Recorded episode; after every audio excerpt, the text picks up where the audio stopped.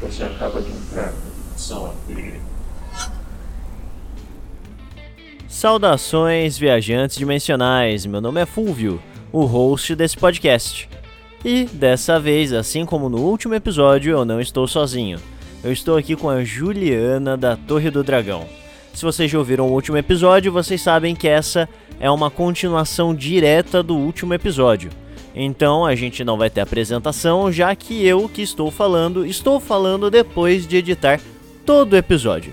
Então o que vocês estão para ouvir é a parte 2. Se vocês ainda não ouviram a parte 1, dá uma olhadinha que a parte 1 já saiu e contém aí alguns clãs que a gente já conversou.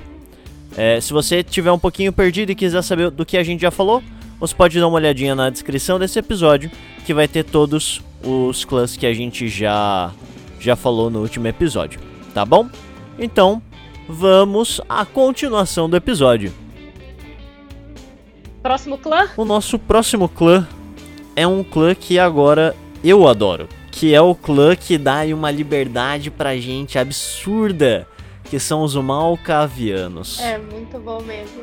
É um clã do coração. Eu tenho uma Malcaviana também, um personagem. Quem tem Malcaviano sabe que é, é uma delícia. É, é um amorzinho. Pra quem não sabe, os Malcavianos são basicamente malucos.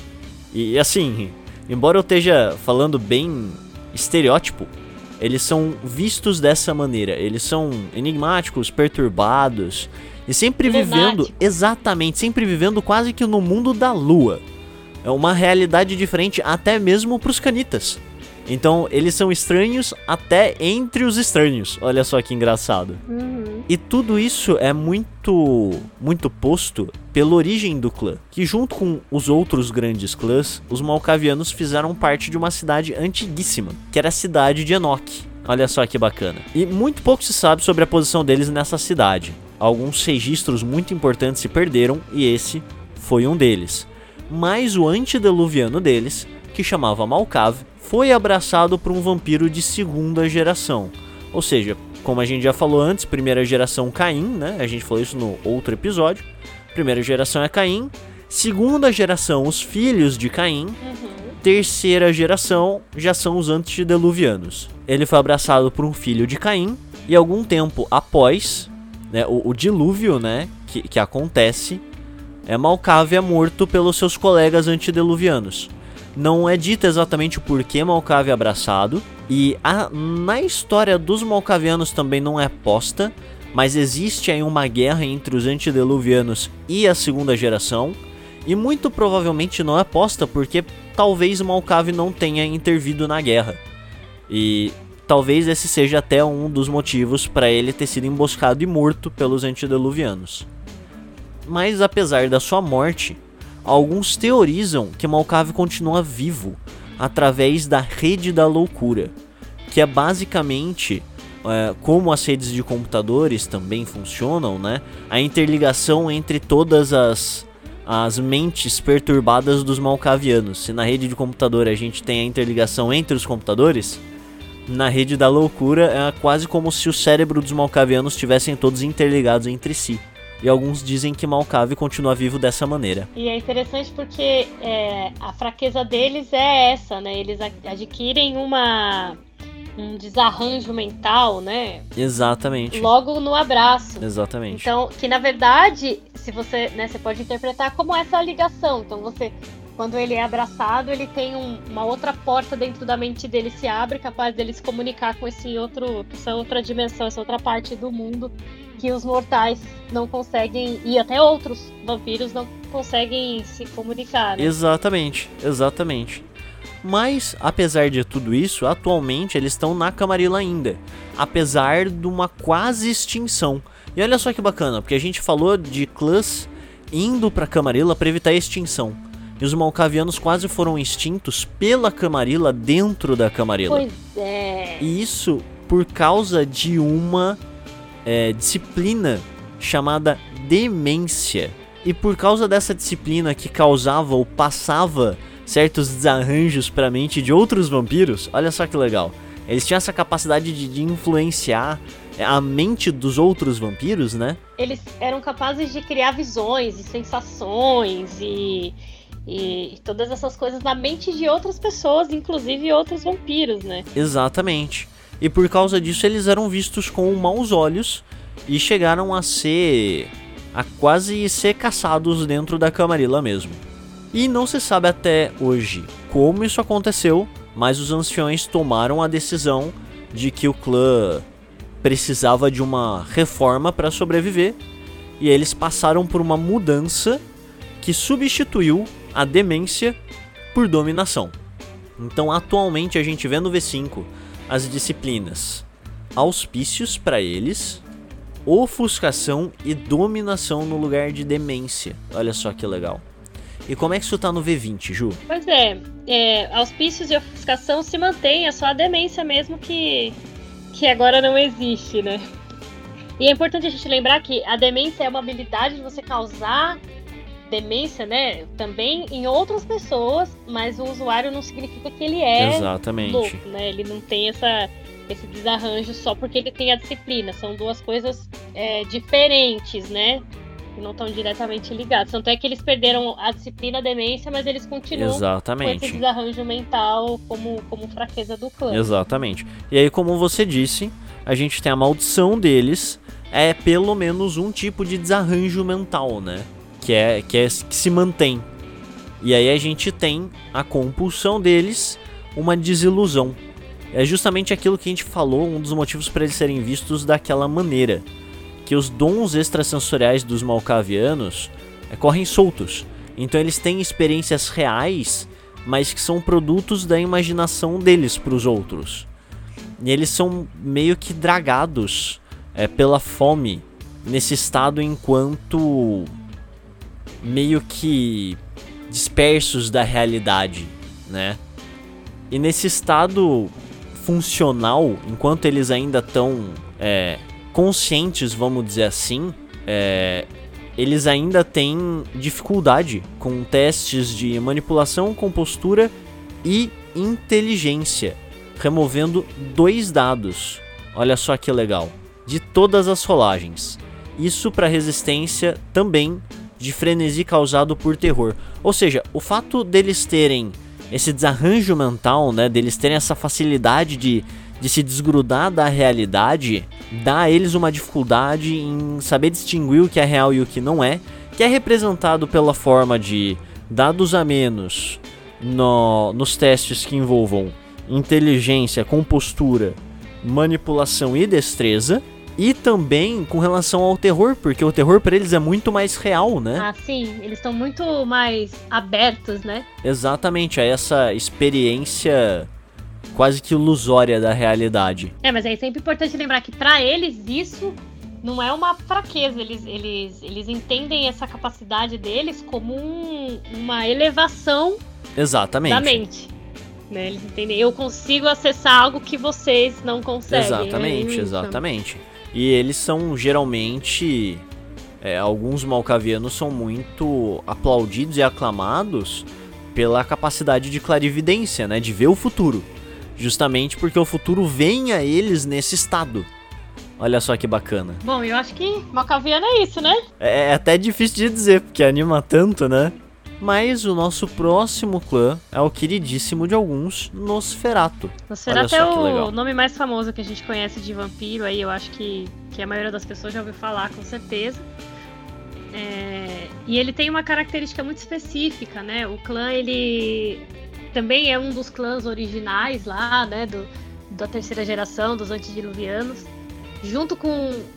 E, e é importante também a gente lembrar que vários das, várias das maldições, das fraquezas dos clãs, foi, foram dadas pelo próprio Caim, né? Sim, Então, o próprio livro de Nod conta a história do, do Malkavian, que é o pai dos Malkavianos, né, do clã, e também do Nosferato, que o próprio Caim falou pra ele que ele estaria amaldiçoado com uma aparência horrorosa, né? Então, sim. é, e, e isso, e isso trouxe muitas coisas pro próprio comportamento do clã. Então, o clã é conhecido por ser um, um clã que, que, que consegue informações, que anda sempre escondido, Sim, né? Por causa disso, porque eles não se podem, eles não podem se mostrar, eles não podem se mostrar como os outros vampiros, né? Eles não podem parecer normais, né? Porque eles, eles, eles adquirem essa deformidade quando eles são abraçados. E um fato engraçado é que esse esse antediluviano em específico, ele era um caçador. Olha só que bacana. E quando ele é abraçado, ele ele acaba com uma cicatriz, né?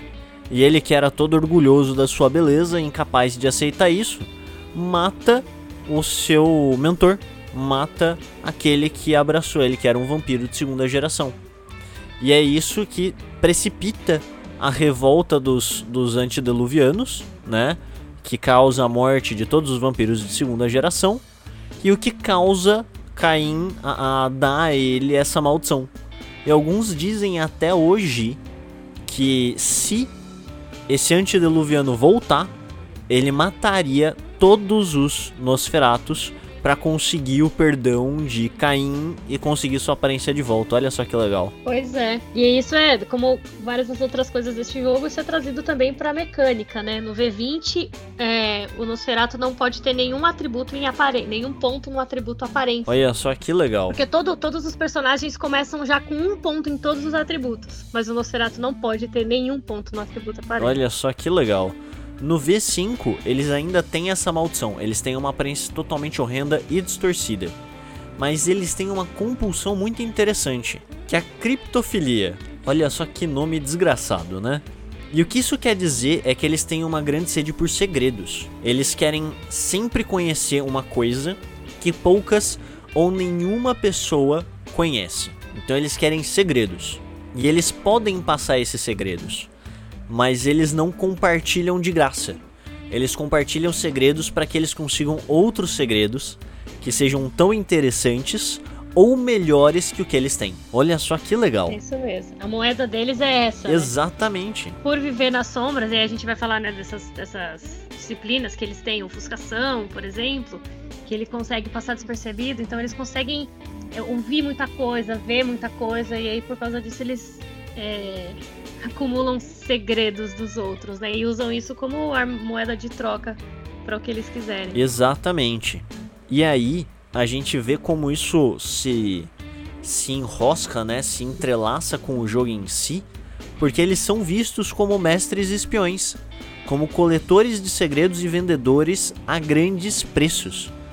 Olha só que legal. Então você vê como uma coisa já amarra na outra. É, exatamente, exatamente. E o fato mais engraçado é que eles geralmente são postos como escondidos no esgoto, porque eles estão se escondendo do próprio antediluviano. Olha só que legal. Eles buscam proteção do seu antediluviano pelo, pelo submundo, né? Pelo mais escuro, mais decrépito dos lugares. É, no, no, no V20 o apelido deles é Ratos de Esgoto. Esse é o apelido deles no V20. Olha só, que bacana, né? É.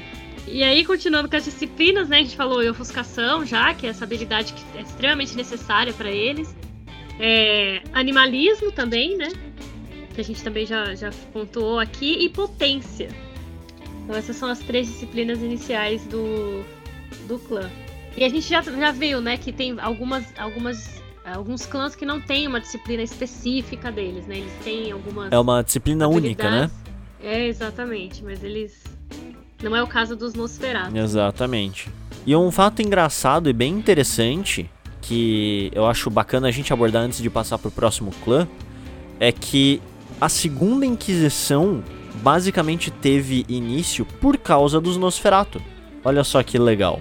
A segunda Inquisição começa quando os mortais conseguem informações sobre os vampiros através de uma invasão é, de hackers da NSA, que é uma agência norte-americana, a Shrieknet, que era basicamente uma rede de informações digital é, dos Nosferatu. Olha só. Olha só que interessante.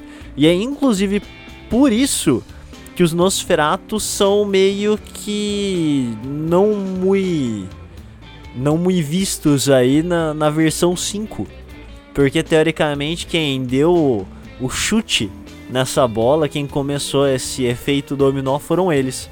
Com o descuido da, da tecnologia. Ah, mas é, tem uma coisa que ontem, né? Eu tava. Ontem a gente fez um personagem de vampiro aqui pra nossa campanha.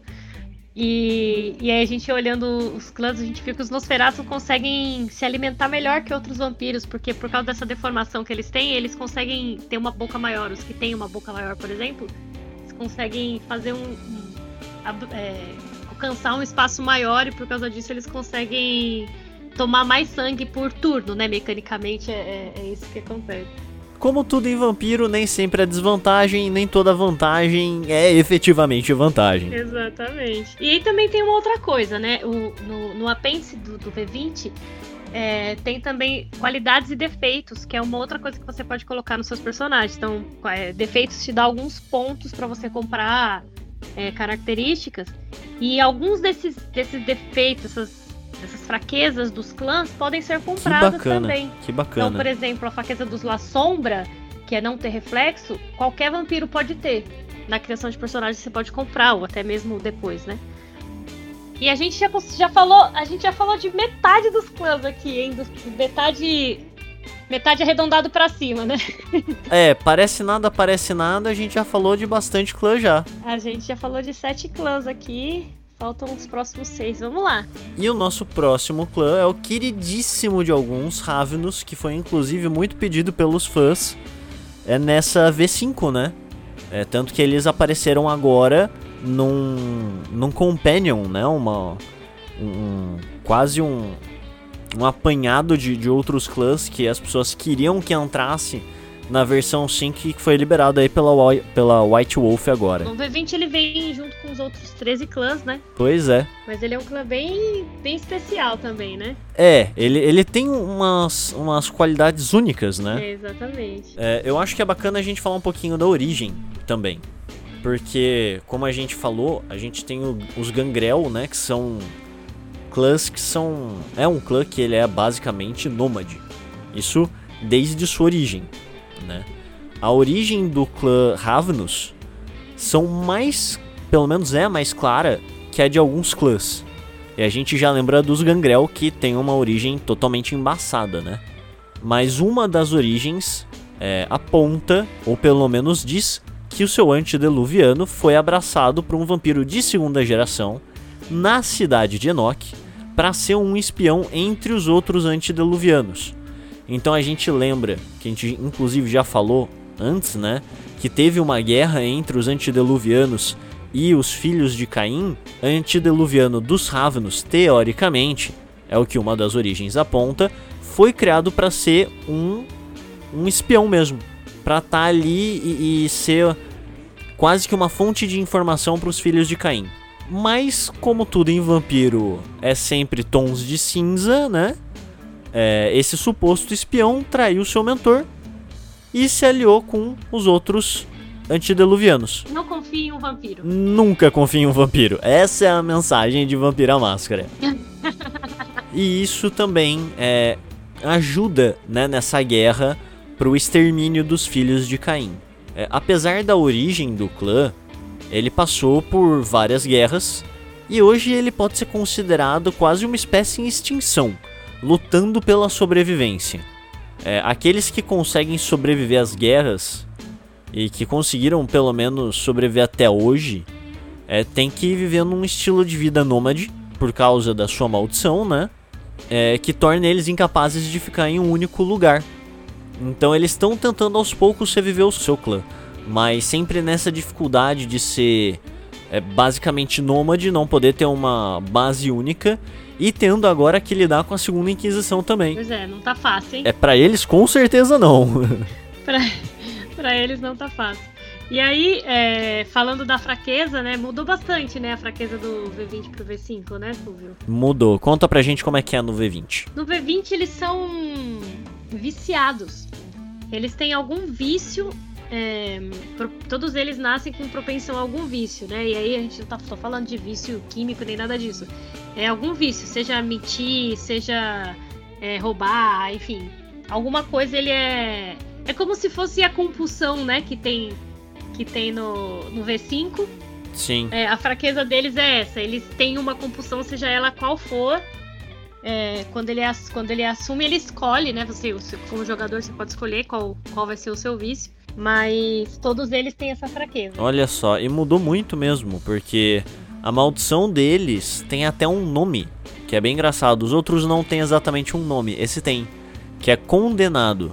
Eles são incapazes de se estabelecer em um lugar por muito tempo. É, caso eles passem mais de uma noite em um mesmo lugar dentro do período de sete dias, eles recebem dano agravado como se o sol enroupesse de sua pele. Olha só que foda, né? tá, tá difícil esse vecinho. Nossa, demais. E aí eles ainda têm a compulsão, porque essa foi só a maldição. Eles ainda têm a compulsão, que é destino tentador. Eles são guiados pelo sangue a flertar com o perigo. Olha só, a receita pra cagada. A próxima vez que um vampiro se deparar com um problema e resolvê-lo de maneira curta e sem resultar em perigos, ele terá uma penalidade de dois dados. Ou seja, se você quer jogar de uma maneira segura, não rola, vai ter penalidade. Não sejam rávidos, é. É. Mas é muito bacana isso, né? Que você tá falando aqui que tá difícil, não sei o quê, mas é porque o, o jogo ele te obriga a fazer as coisas que são as características do seu personagem, né? Então você Sim. tem as fraquezas, as dificuldades e você tem que fazer, você tem que assumir aquilo. Personagem vai ter que exercer aquilo, porque senão você vai ser mais prejudicado ainda, né? É muito bacana isso. É, e não é uma escolha dele, do personagem, como não é uma escolha sua, jogador. Uhum. A gente tá sempre laçado a esse destino que a gente não exatamente queria. Exatamente. E aí, por causa disso, eles ficaram conhecidos por ser os enganadores, né? Por causa dessa, dessa história deles já, de, de traição e tudo mais. É, eles são conhecidos por ser, né? Tanto ambulantes pela vida nômade e enganadores mesmo, charlatões. Exatamente. Até praticando a, a arte do roubo e furto, né? Exatamente. Olha só que interessante, né? É como, como a origem do clã impacta numa mecânica que a gente tá vendo aqui no V5. Pois é. E eles têm disciplinas muito úteis pra isso, né? Sim, tem disciplinas muito úteis, que são diferentes entre o V20 e o V5, né? É, no V20 eles tinham animalismo, que eles ainda têm, mas eles tinham fortitude, que a gente já falou aqui também, e eles tinham uma disciplina que não existe mais agora, que é chamada de quimerismo na, na V20, que é é como é a arte de, de que pode fazer com que você se confunda os sentidos tanto a, a, a pessoa quanto tecnologia, né? Olha só. Então, é, o quimerismo pode converter uma vontade do vampiro num fantasma, por exemplo. Aham. Que aí confunde as sensações das pessoas. E aí. E, e eles podem fazer até criar ilusões, por exemplo. Olha só. Criar ilusões com movimentos, até dependendo do nível de, de poder de quimerismo. E aí na V5 ficou diferente, né? Eles mantiveram o animalismo, mas apareceram outras duas, né? Exatamente, apareceu ofuscação e presença. E o mais bacana é que essa parte de ilusão que você tá apontando foi trazida no Companion para ofuscação. Olha só que legal. Ah, olha só, que legal. Exatamente. E aí, se não me engano, presença também teve alguns algumas alterações para se adequar ao clã Ravnus, justamente para eles poderem chamar a atenção de uma maneira mais mais pertinente para eles, né? Às vezes até lidar com os sentidos de quem tá observando. Uhum. Muito massa, Então rolou essa adaptação específica para eles. muito massa mesmo. A pedido dos fãs, né? Como você mesmo falou. Exatamente. Ele é um, um clã que fez muito sucesso no V20, né? Uhum. É, tinha muita gente que jogava com eles e eu via muita gente é, falando, né, ou querendo jogar de Ravenous no V5, em- em- encontrando alguma dificuldade em fazer uma conversão.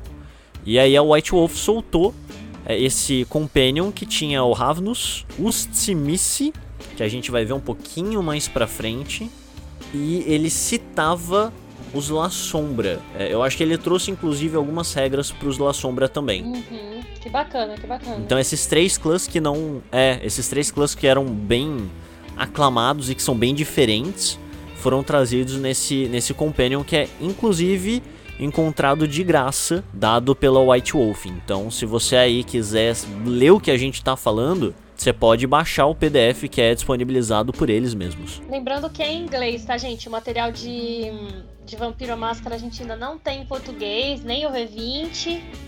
E nem o V5 ainda a gente não tem, né? É, Tem essa barreira da, do idioma aí que, que demora um pouquinho pra chegar as coisas aqui. Bom, mas por isso que a gente tá aqui, né? exatamente, é pra isso que a gente tá falando tanto de vampiro. Maravilha. E qual o próximo clã agora? Que agora a gente já tá quase na reta final mesmo. Pois é. Então, de próximo clã, a gente tem um clã que de novo tem dois nomes. Olha só. E tem a ver com a origem deles, né? Com certeza. E a localização deles, né? Pois é. Então, assim como os Banu Akin, né? Que, que são filhos de Akin, é, tem os seguidores de Sete aí. Exatamente.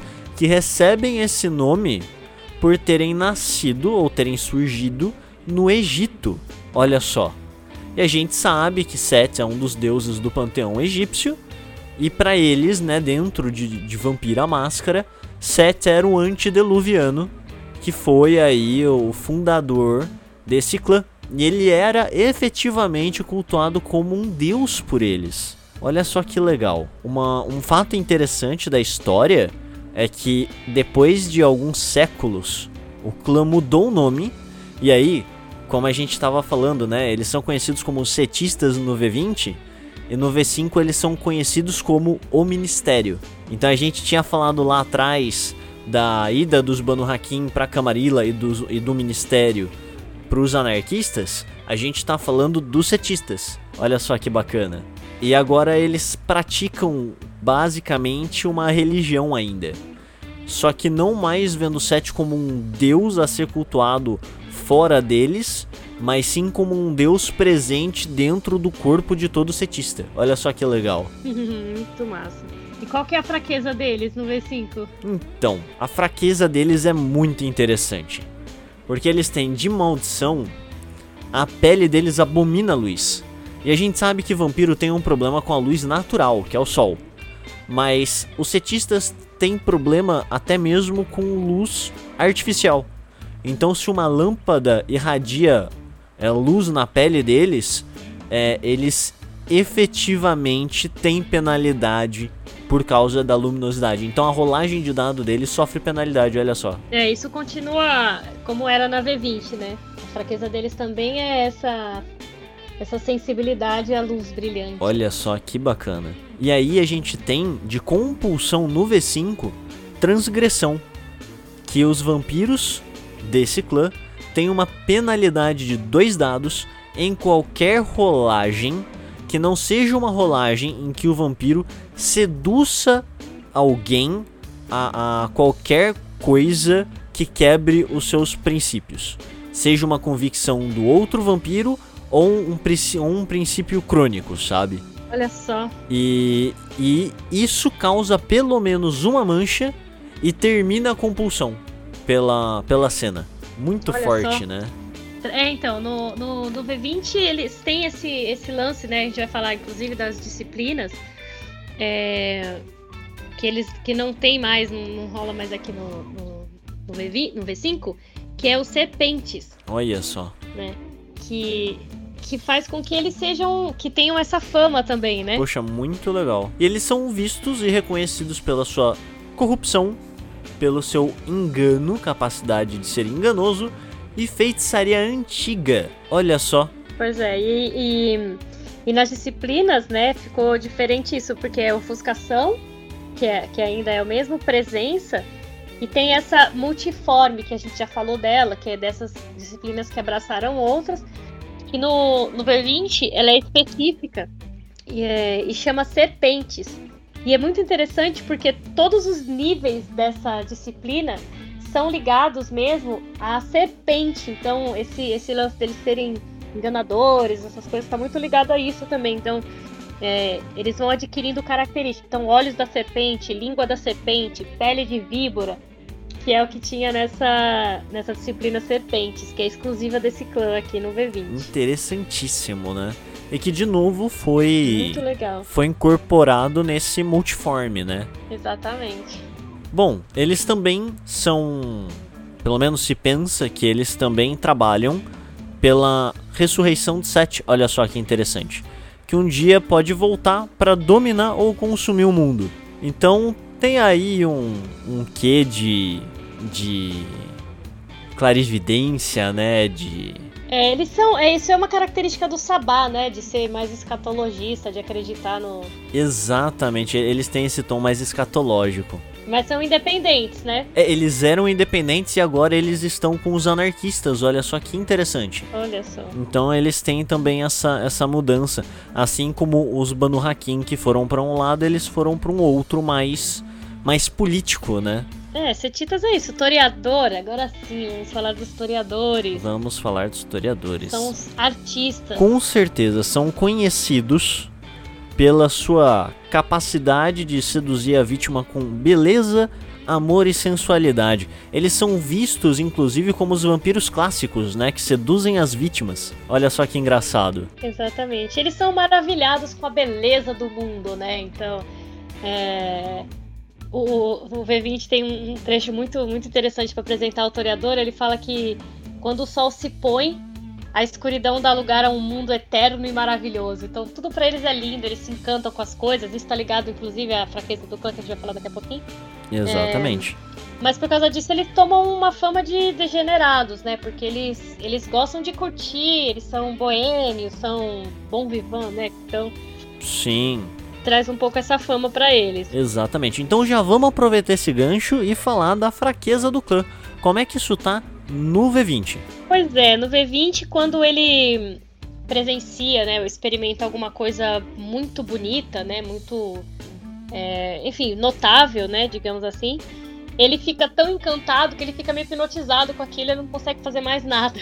Olha só. A não só. ser olhar, contemplar e falar daquilo ou coisa assim, né? Então, mecanicamente você quando acontece isso, você fica um, uhum. um tempo sem participar do jogo. Fica fora da cena porque você tá encantado com aquilo que você que você presenciou. Muito interessante. É, isso ainda se mantém no V5. E aí, de novo, é separado em maldição e compulsão, né? E a, na maldição deles, eles desejam a beleza tão intensamente que sofrem na ausência dela. Então, enquanto o vampiro estiver cercado por coisas ou estiver em um lugar que não seja bonito, ele recebe uma penalidade em todas as rolagens de disciplina. Olha só que interessante. E para compulsão, eles são capturados pela beleza. Então eles se tornam prisioneiros dela de uma maneira que isso seja por uma coisa ou pessoa. Ou seja, eles podem ficar aficionados por uma pintura ou por um ser. Ah, que é a mesma coisa da fraqueza, né? Foi pra compulsão. Exatamente. Exatamente. E aí, incapazes de pensar em alguma outra coisa, quando eles encontram é, isso que eles acham tão belo, é, eles recebem uma penalidade de dois dados para qualquer rolagem até perder isso que eles acham belo de vista. Uhum. Então eles traduziram em termos até mais técnicos, né? Em vez de perder um turno, se você tá na, na presença de um quadro Olha belo, só. você tem penalidade enquanto você não perder esse quadro de vista. Olha só que legal. É, tem algumas outras especificações na fraqueza, mas é isso mesmo, né? É o lance de você ficar fissurado numa coisa que você você ficou encantado com aquilo e você não consegue fazer mais nada além daquilo. E é muito bacana ver como isso se, se integra com o, a origem do clã, né? Com a fundação do clã. E dizem que a fundadora, e olha só que engraçado, fundadora era uma mulher do clã, era uma pintora e uma escultora mortal da primeira cidade, cuja fama era conhecida por muitos. Dizem que após ser abraçada, ela pintou um mural que retratava todo o presente e futuro dos canitas. Essa história é muito interessante. É muito interessante, porque o que o que dá ao clã a maldição é de novo Caim. Caim, depois de ver o terrível futuro retratado nesse painel, né, nesse gigantesco mural, ele dá a ela uh, e a todos do seu clã a maldição e a aflição que afeta os historiadores até hoje, né? A dependência da beleza. Isso mesmo, muito interessante essa história. E é muito bacana saber também que, por exemplo, hoje os historiadores não são só considerados pintores ou escultores mas também atores, diretores, até mesmo o clã e, e a forma como eles enxergam a arte se modificou para abraçar o que tem de mais novo nesse ramo. Olha só que legal. E o que nós temos para as disciplinas, Ju? Pois é, as disciplinas se mantiveram as mesmas. Então tem auspícios, rapidez e presença, que a gente já falou das três aqui, né? São disciplinas mais comuns. Bom, então esse foram os historiador. E agora um outro clã que eu acho é um dos clãs mais bizarros por história, que são os Tremer. É, a história dos Tremer realmente é bem, é bem controversa. Até os Tremer é um desses outros clãs que também não existiram desde o começo, né? É, existia um clã que é dos originais, que é chamado de clã de, clã de curandeiro, que era o do Saulô. Uhum. E, e, a história que se conta é que os Tremeres eram magos já, né? E aí tem toda uma história que pode ser Lilith, uma das, das origens, porque, né, no livro de Nod fala que ela ensinou algumas magias para Caim, enfim. E, mas e, o fato é que já existiam magos, né? Então, os Tremeres são magos que começaram a estudar esse, esse, essa magia de sangue, esse poder dos vampiros tem a história que conta que eles mesmos mataram Saulô e diablerizaram. Tem a história que conta que Saulô estava em torpor e eles se aproveitaram disso para sugar todo o sangue e assim a alma. Tem também a história que diz que eles fabricaram a maldição, né? Eles conseguiram, através de magia, criar o vampirismo para eles.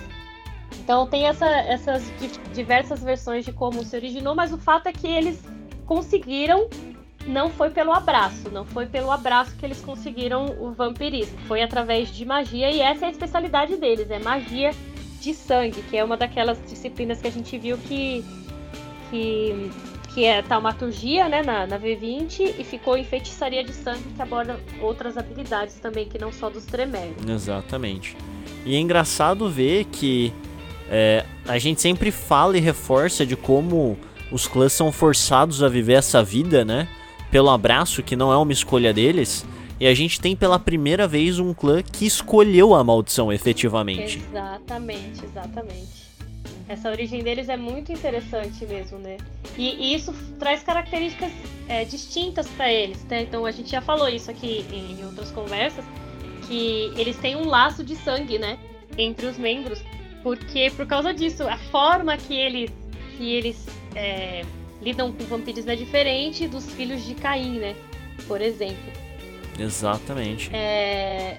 E isso é posto como uma fraqueza no V20, não é isso? É, o, o no V20 os Tremere tem, adquirem o laço de sangue com mais facilidade, né? Então, enquanto outros vampiros Olha só. precisam de três goles em três noites diferentes para adquirir o, o, o, laço de sangue, os Tremere basta dois, né? O primeiro conta, conta como se fossem dois já e eles adquirem o laço de sangue mais rápido. Já tem Olha essa, só. essa tendência. Olha só. E é engraçado que a gente tem no V5 uma mudança desse paradigma. Porque a gente tem na maldição é, justamente o contrário. Eles são mais resistentes a formar vínculos. Olha só. Então, essa, essa questão de se tornar mais propenso some, mas é dito que após tantos tantos anos, né, de hierarquia fixa através do vínculo de sangue, o sangue dos Tremer passou a ser incapaz de vincular outros vampiros. Olha. Então eles mesmos não conseguem vincular outros vampiros. Olha só que diferente, né? E, pasme, eles têm dificuldade para vincular humanos e ghouls. Mas ainda conseguem, né? Mas ainda conseguem. Só não é tão fácil. Vampiro sem, sem chance. É, não, vampiro não, mas eles ainda conseguem com um pouco de dificuldade. Legal. E qual que é a compulsão deles? A compulsão deles é uma que eu acho das mais, com todo o perdão da palavra, filha da puta mesmo. que chama perfeccionismo. É, é, o cara que se joga na sorte. Não, essa compulsão é terrível. Nossa, é horrível. O que diz a compulsão é: até que tenha um sucesso crítico o vampiro tem uma penalidade de dois dados em qualquer rolagem. Ou seja, depois da sua primeira rolagem na cena, se você não teve um sucesso crítico, é penalidade. É totalmente na base da sorte. Para as pessoas entenderem, um sucesso crítico no V5 é quando você tira um 10, né? E aquele, e aquele sucesso vira 2, né? O crítico vira 2. Ele dobra, né? Não, no V5 é quando você tira dois 10, olha só. Exatamente, aí o sucesso ele dobra. Aí cada 10 dobra. Mas você precisa ter dois, dois 10 para ter um sucesso crítico. Ah, que maravilha! Você já tá com dois dados. a menos, vai ser fácil. É, é. Pois é, você vê só que maravilha, né? Olha só que bacana. Eles são sempre mais reservados e respeitados pelos canitas por causa do seu conhecimento em taumaturgia, né? Ou no caso agora, feitiçaria de sangue. E eles são considerados como um dos pilares da Camarilla. É, eles são um dos clãs fundadores, né? E, e, e taumaturgia é um poder que é muito temido pelos vampiros porque você pode fazer quase qualquer coisa com taumaturgia, né? Dependendo no, do nível que você tiver na disciplina, né? E aí, taumaturgia é uma, uma disciplina bem complexa. Na minha opinião, é a mais complexa porque ela é mais longa, tem, tem mais coisas, tem, tem vários rituais, várias linhas diferentes. Então, tem as linhas mais comuns, mas tem muitas linhas e muitos rituais diferentes. Os rituais vão de 1 a 5, então tem uma, uma variedade muito grande. Eu chego inclusive a dizer que existem livros da, da própria White Wolf que dão a, a determinados caminhos taumatúrgicos a capacidade de se tornar imune ao frenesi. É, então, é muito, é muito poderoso mesmo. Esse é o sangue, né? Eles, eles misturam a magia com a maldição do sangue, então eles conseguem fazer muita coisa. E quais são as nossas disciplinas? Então, aí no, no no V20 são essas, né? Auspício, dominação e a taumaturgia, que no, no V5 ficou a feitiçaria de sangue. Isso, mantendo as outras duas, né? Ainda auspícios e dominação. É isso mesmo. E é muito bacana Exatamente. que agora, né, quando a gente fala em, em dias atuais, apesar da importância dos Tremer na Camarilla, é, com o início da Segunda Inquisição e a hierarquia interna do clã que era totalmente mantida a partir do vínculo de sangue perdida, é, os Tremere começam a brigar entre si pelos segredos do clã e até mesmo por relíquias que o clã mantinha. Olha só. Exatamente, então eles chegam a vender os serviços deles para terceiros. Então os Tremere que outra hora eram totalmente reservados, agora você consegue encontrar com mais facilidade alguém que possa te vender um serviço que antes era quase impossível. Muito legal. E aí, vamos para o nosso penúltimo clã já, hein? Nossa, terminando aqui. Penúltimo clã, que é. Os, são os Simite. Penúltimo clã, Simite. Sei lá, tem várias formas de pronunciar essa palavra, mas a gente escolheu essa, né, Fulvio? É. é. Exatamente. É, eles também são um desses clãs muito poderosos que tem uma característica muito específica. É, e segue. É, todas esses todos esses, esses, esses clãs que têm essa característica muito específica, disciplinas específicas, no, v, no V5 ela veio né, é, diferente. Então, Sim. É, os Simis são um clã que tem um, uma habilidade, uma estranha habilidade de, de manipular carne e ossos. Sim. Então, eles são são deformados, né? São até chamado o apelido deles no V20 é demônio, porque eles são deformados e, e, e eles fazem, praticam isso nele até para mostrar o quão poderosos eles são, né? É, para mostrar mesmo que eles têm essa, essa capacidade. Eu já vou inclusive aproveitar o seu gancho para dizer que eles são geralmente vistos como né, vampiros extremamente educados e inteligentes que buscam transcender o próprio vampirismo, mesmo que deixando a humanidade para trás. É, apesar de serem. Eles são classudos Exatamente. mesmo, né? São muito inquisitivos também, mas quando observados de perto são verdadeiros monstros. Aquilo que você falou, eles são vistos às vezes como demoníacos quase, É. né? E interessante é que, né, que no. Como a gente já falou várias vezes, Vampiro a Máscara usa o, o mundo real pra pra criar o cenário, né? Sim. E, e existe o Drácula, Sim. né? Inclusive na, na, na história né, de Bram Stoker tem, tem várias coisas interessantes sobre que até, sei lá, um, um- um vampiro obrigou o próprio Bram Stoker a escrever o livro, enfim. Uhum. É, mas na história de vampiro, o Drácula é um Simice. Esse é o clã dele. Olha só que interessante. Ele é muito poderoso, né? Ele é. Sim. Sei lá, eu não lembro qual, que, qual seria a geração, acho que é sexta geração, sétima Se geração. não me engano, ele era quinta ou sexta geração. Ele era fortíssimo. É, ele fez uma. Ele diablerizou o senhor, né? Ele subiu de, Sim. de geração. E. Mas aí, é uma curiosidade aí pra galera que, que curte o personagem. Exatamente. E olha só que bacana. aquilo que você falou antes, aquela habilidade de moldar carne, foi toda agora transformada no multiforme. Uhum. O nosso querido Protein que a gente já tinha falado antes. É, então ficou claro que eles pegaram todas as disciplinas que causam qualquer alteração física e colocaram nesse multiforme, né? Então, metamorfose, vicissitude. Exatamente. É, eles inclusive têm é, ainda, se não me engano, tem um- um- uma disciplina de vicissitude que é adicionada no, no Companion. Mas ela é basicamente multiforme. Uhum. Entendi. Legal. É, e fala pra gente qual que é a fraqueza deles no, no V20. É engraçado. Eles são. A gente acho que a gente até falou, né, no primeiro episódio, né, sobre o jogo. Sim, Que se não me eles- engano, sim. É, Eles são obrigados a descansar com pelo menos dois punhados de terra natal por perto. E a terra natal pode ser a terra que eles nasceram, pode ser a terra que eles foram abraçados, pode ser o cemitério que eles, que eles foram enterrados, depois enterrados. mortos, exatamente. Mas tem que ser um lugar que é importante pra eles, mas eles não conseguem dormir sem esse, sem esse punhado de, de terra natal. Porque eles, e eles não conseguem descansar, mas eles, é como se eles ficassem cansados, porque eles vão tendo penalidades cumulativas perdendo dados até que eles só tenham um dado enquanto eles não descansarem com, com essa com esse É punhado. quase uma insônia. É, exato. Ele só consegue dormir com, com o bichinho de pelúcia dele, que é um monte de terra, senão ele não consegue dormir. E o que é muito legal é que isso passa também pra V5. A maldição deles é enraizado. Olha só que bacana. Que é basicamente isso. Eles precisam escolher um lugar, grupo de pessoas, domínio físico, organização ou algo ainda mais estoico, né? É, e, e eles pertencem àquele lugar. E pertencendo a esse lugar, ou esse grupo, ou organização, eles precisam dormir cercado pelo que eles escolheram.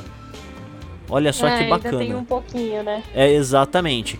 Eles deram uma ampliada, mas o, o, o Nodal manteve, né? Uhum. E aí eles têm a compulsão de cobiça, que eles são obcecados em conseguir algo, seja pessoa ou objeto durante a cena. Toda ação que não tenha como objetivo isso tem uma penalidade de dois dados. Muito bom, muito bom mesmo. Muito interessante, né?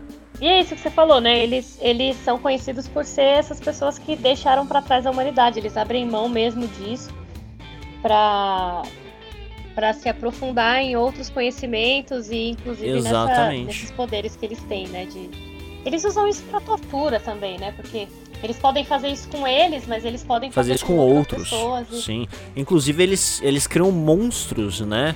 É, criaturas realmente com restos de, de corpos e tudo. É, são, eles são um clã bem vil, né? Exatamente, exatamente. E, e é muito engraçado porque apesar disso, se a gente olha pra história do clã, é, ele ainda se mantém é, meio que não não fixo, mas reverenciando o seu fundador. Apesar do, do seu antediluviano já estar morto efetivamente, eles ainda o mantêm num certo estado de reverência.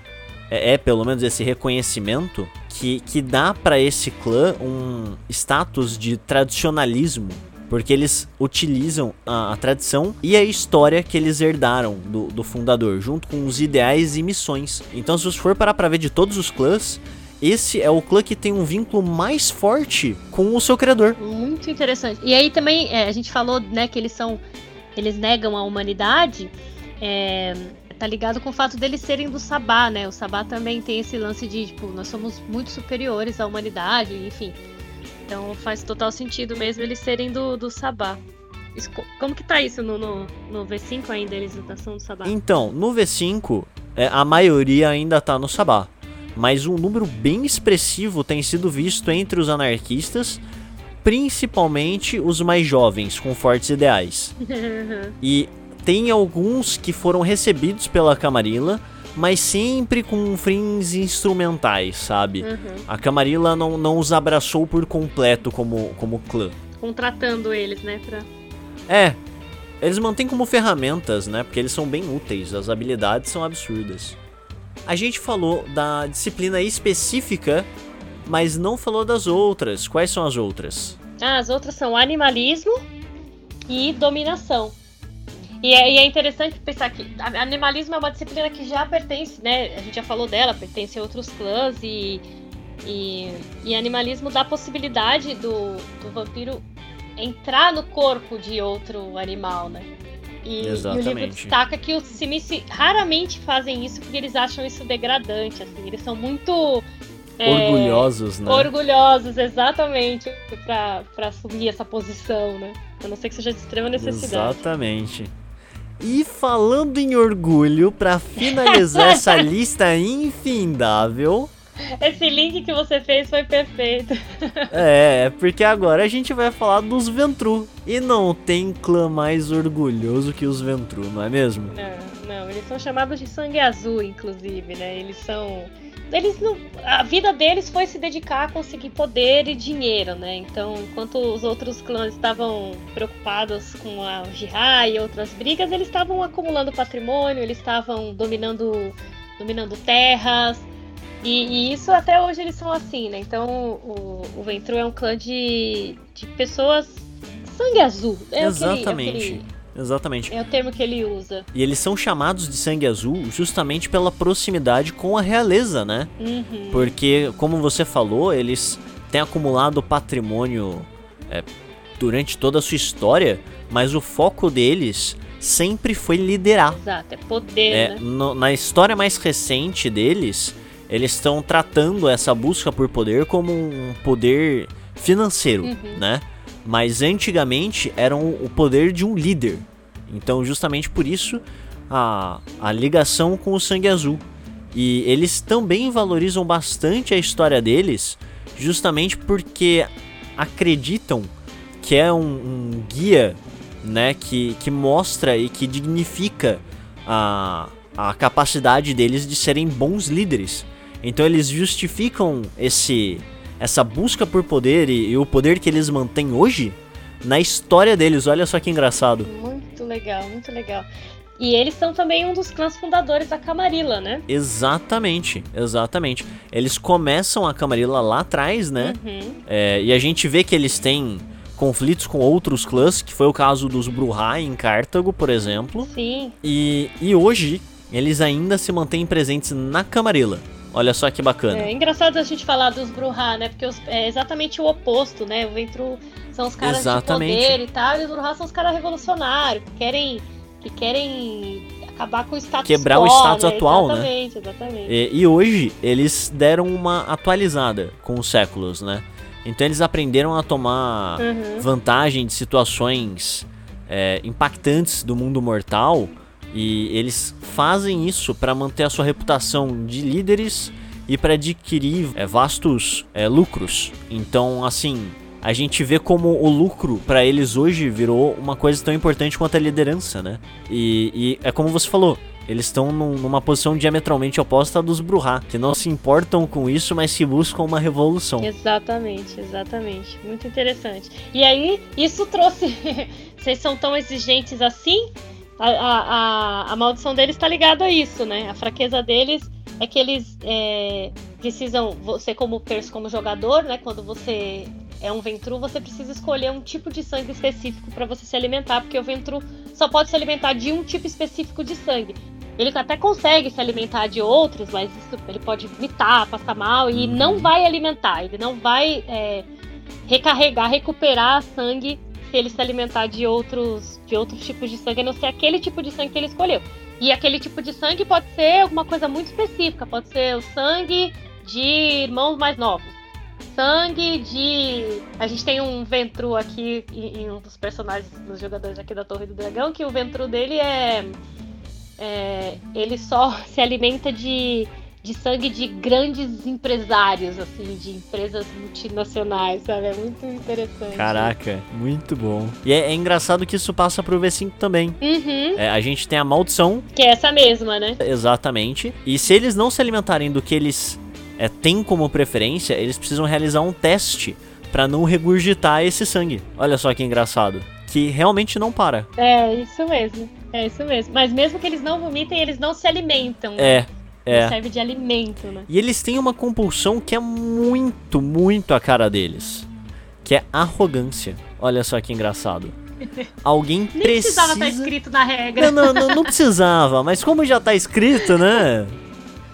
É, arrogância diz: alguém deve obedecer à ordem do vampiro. Caso não seja atendido, o vampiro tem uma penalidade de dois dados em qualquer rolagem. E aí eles deixam isso na própria regra. Olha, olha só que interessante. A obediência não pode ser imposta via dominação. Ou seja, você não pode forçar o outro a te obedecer. Ele tem que te reconhecer e te obedecer por isso. Olha só que bacana. Olha só. É, é muita arrogância, né? Eu sou tão arrogante que você vai me obedecer sem eu nem precisar usar um poder com você, né? Exatamente, exatamente. Que, é que essa dominação é uma disciplina, obviamente, que eles possuem. Né? Então, as três disciplinas iniciais do clã são dominação, fortitude e presença. A gente já falou delas três aqui. Que Exatamente. continua a mesma do V20 pro V5. É isso aí, continua a mesma coisa. E eles são geralmente bem conhecidos pela sua reputação, sua honra, liderança e comportamento gentil, apesar de arrogante. Olha só que engraçado. A gente teve uma, um, um evento, nosso último evento, no comecinho de março, foi uma mesa de vampiro. Foram duas, dois one-shots de vampiro, né? E tinha um NPC muito importante que era uma Ventru também. E é, é muito legal, porque eles são assim, né? Eles são arrogantes, são poderosíssimos, mas eles também são gentis, são educados, são, né? Sim. Polidos. Eles são é, quase realeza, né? Exatamente. Eles se tratam como realeza. Exatamente. Bom, esse é o clã que encerra é, todos os clãs que a gente tinha separado pra hoje, né, Ju? É isso mesmo, hein? É isso mesmo. E a hora passou que eu nem vi. Com esse tanto de coisa Cê boa pra vê? gente falar. Morra foi também que Mas voou. conseguimos passar por todos, eu acho que a gente conseguiu falar um pouquinho, né? As coisas, as características principais de cada clã. Acho que a gente até se aprofundou, né? Um Sim. tanto até com Um pouco da história, né? Características. Sim, sim. Não acho que vai ser um bom guia pra você aí que não, não conhece dos clãs e quer conhecer um pouco mais. É isso mesmo. Maravilha. Bom, mas hoje o nosso tempo se esgotou. E como sempre, antes da gente se despedir, chega no momento do jabá do nosso queridíssimo convidado. Então conte um pouquinho aí pro pessoal e dê o seu jabá. Bom, quem ainda não me conhece, sou Juliana da Torre do Dragão. A Torre do Dragão é uma empresa que presta serviços de narração profissional. É, então a gente está com uma campanha agora de Vampiro à Máscara, que é V20, que é essa que a gente abordou um pouco hoje aqui. Então, se você tem interesse em, em- em jogar Vampiro à Máscara, é só entrar em contato com a gente ou qualquer outro sistema também. A gente é só a gente conversar. E a gente sempre, tem é, eventos mensais com mesas gratuitas, né? Tem, pode encontrar a gente no Instagram, Torre do Dragão, site também, torredodragão.com.br. Estamos aí, precisando de narrador, Torre do Dragão tá aí pra isso. Belezinha. Bom, então como eu disse antes, nós vamos ficando por aqui que o nosso tempo já se esgotou. Muito obrigado pela presença, foi um papo excelente, Ju. Foi maravilhoso, obrigada demais aí pelo convite. Que isso, eu que agradeço. E eu vejo vocês no nosso próximo episódio.